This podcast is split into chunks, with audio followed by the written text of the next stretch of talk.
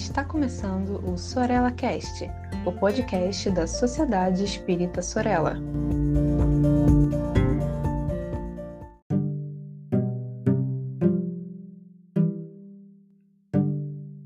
Olá, queridas amigas e amigos que acompanham aqui o Sorella Cast. Esse é mais um episódio da série Mediunidade com Palhano Hermínio. Eu sou o Saulo Monteiro e nós temos refletido aqui ao longo desses meses sobre dois livros, Transe e Mediunidade, que vai terminando já, e a obra-prima de Hermínio Corrêa de Miranda, Diversidade dos Carismas, em que estamos apoiados hoje, particularmente no capítulo 14, para falar um pouco mais sobre a aura.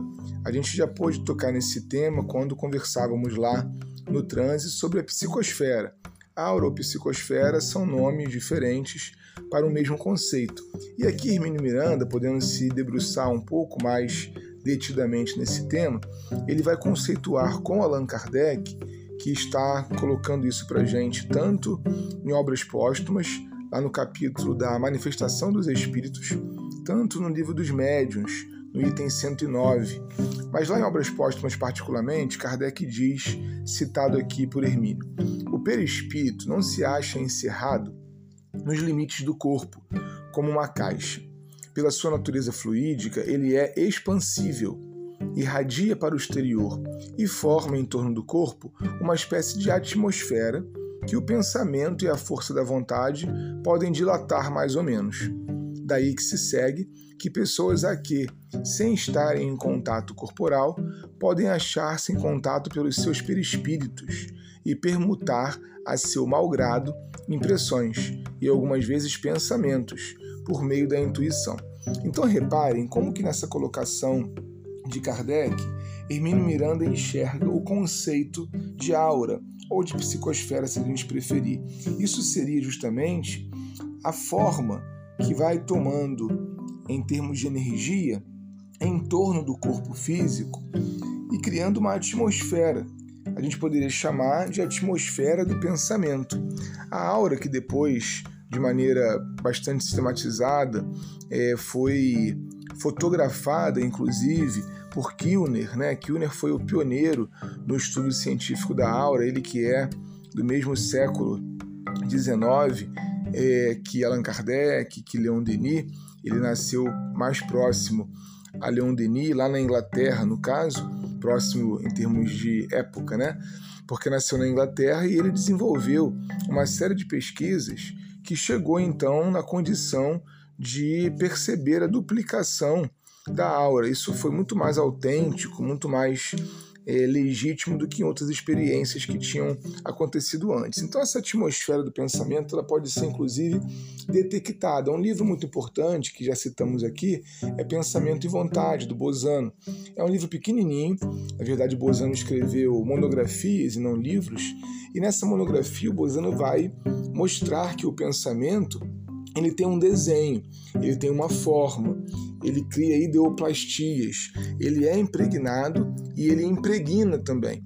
Por isso Kardec está dizendo que dois perispíritos podem estar em contato um com o outro. É interessante notar, eu não sei se vocês têm pensado sobre isso, mas é interessante notar que o perispírito não pode ser para que haja então a aura e a fotografia do pensamento, coisas que estão absolutamente documentadas e que não podemos discutir se existem ou não. Ora, existem. Não é possível que o perispírito seja um laço. E alguns insistem em interpretar no texto de Allan Kardec o perispírito exclusivamente como um cordão.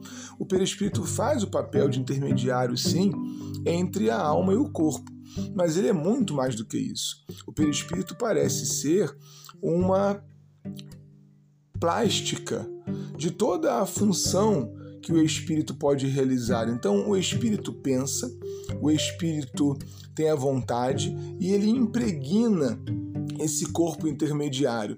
Eu não gosto muito de falar das camadas do perispírito como se fossem as camadas de uma cebola, porque não é assim exatamente que funciona, a meu ver, né? Porque nós temos camadas concêntricas uma sobre a outra, e quando você tira uma, você passa a ver a outra. Sem tirar uma, você não consegue ver a outra.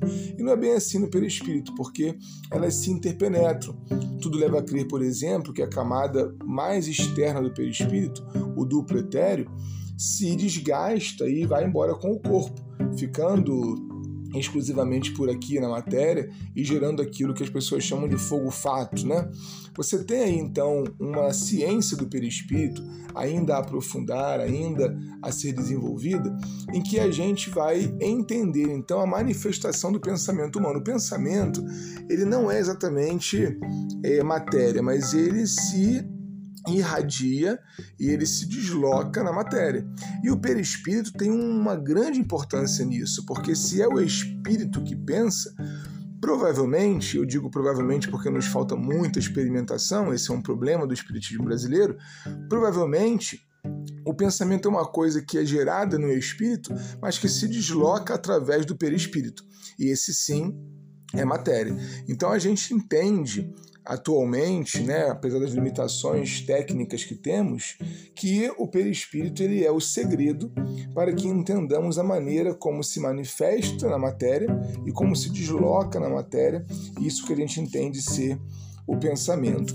Essa força vital ou força psíquica que a gente tem é, muito bem situado por Leon Denis no livro O Espiritismo e as Forças Radiantes, ela não está encerrada, não está presa em si mesmo. Um autor que o nosso querido Hermínio cita aqui, não é espírita, mas muito importante, autor da Enciclopédia do Cultismo, o Lewis Spence, fala isso.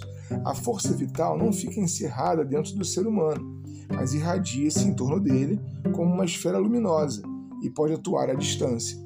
Nesses raios seminaturais, a imaginação da pessoa pode produzir efeitos sadios ou mórbidos, pode envenenar a essência da vida e causar doenças ou purificar a que se tornou impura e restaurar a saúde. Então, parece que realmente o segredo para as funções biológicas que estão sempre dirigidas pelo espírito estão nesse intermediário. E esse intermediário, de tanta impregnação do espírito, encaminhando aquilo que ele produz para o corpo, de tanta impregnação do corpo, encaminhando as sensações daquilo que nós vivemos na matéria para o espírito, ele fica encharcado de nós mesmos.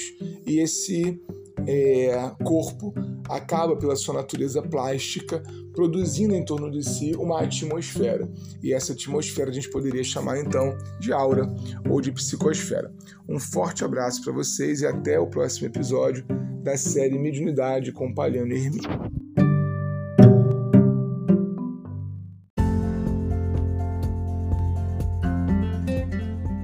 Siga a Sociedade Espírita Sorella nas redes sociais, Facebook e Instagram.